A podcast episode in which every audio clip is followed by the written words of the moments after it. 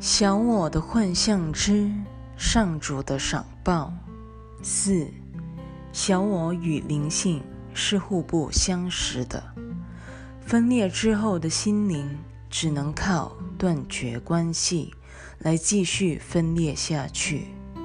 这样一来，它连带否定了所有天赋于己的真实本能。这并不是因为小我却是一个独立自主之物，而是你想要相信自己是一个独立的生命，而小我本身乃是维系你这信念的一种手法。至于是否要用这一手法来延续这一信念，决定之权仍然操之于你。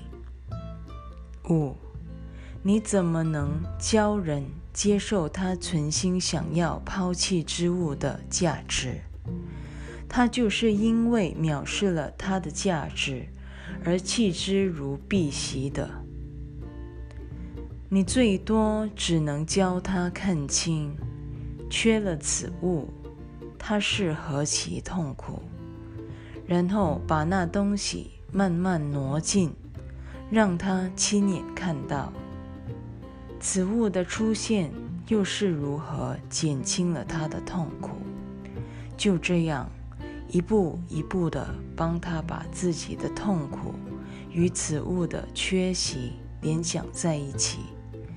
再把他的幸福与此物的出现联想在一起，等到他对此物的价值慢慢改观之后，自然就会想要它的。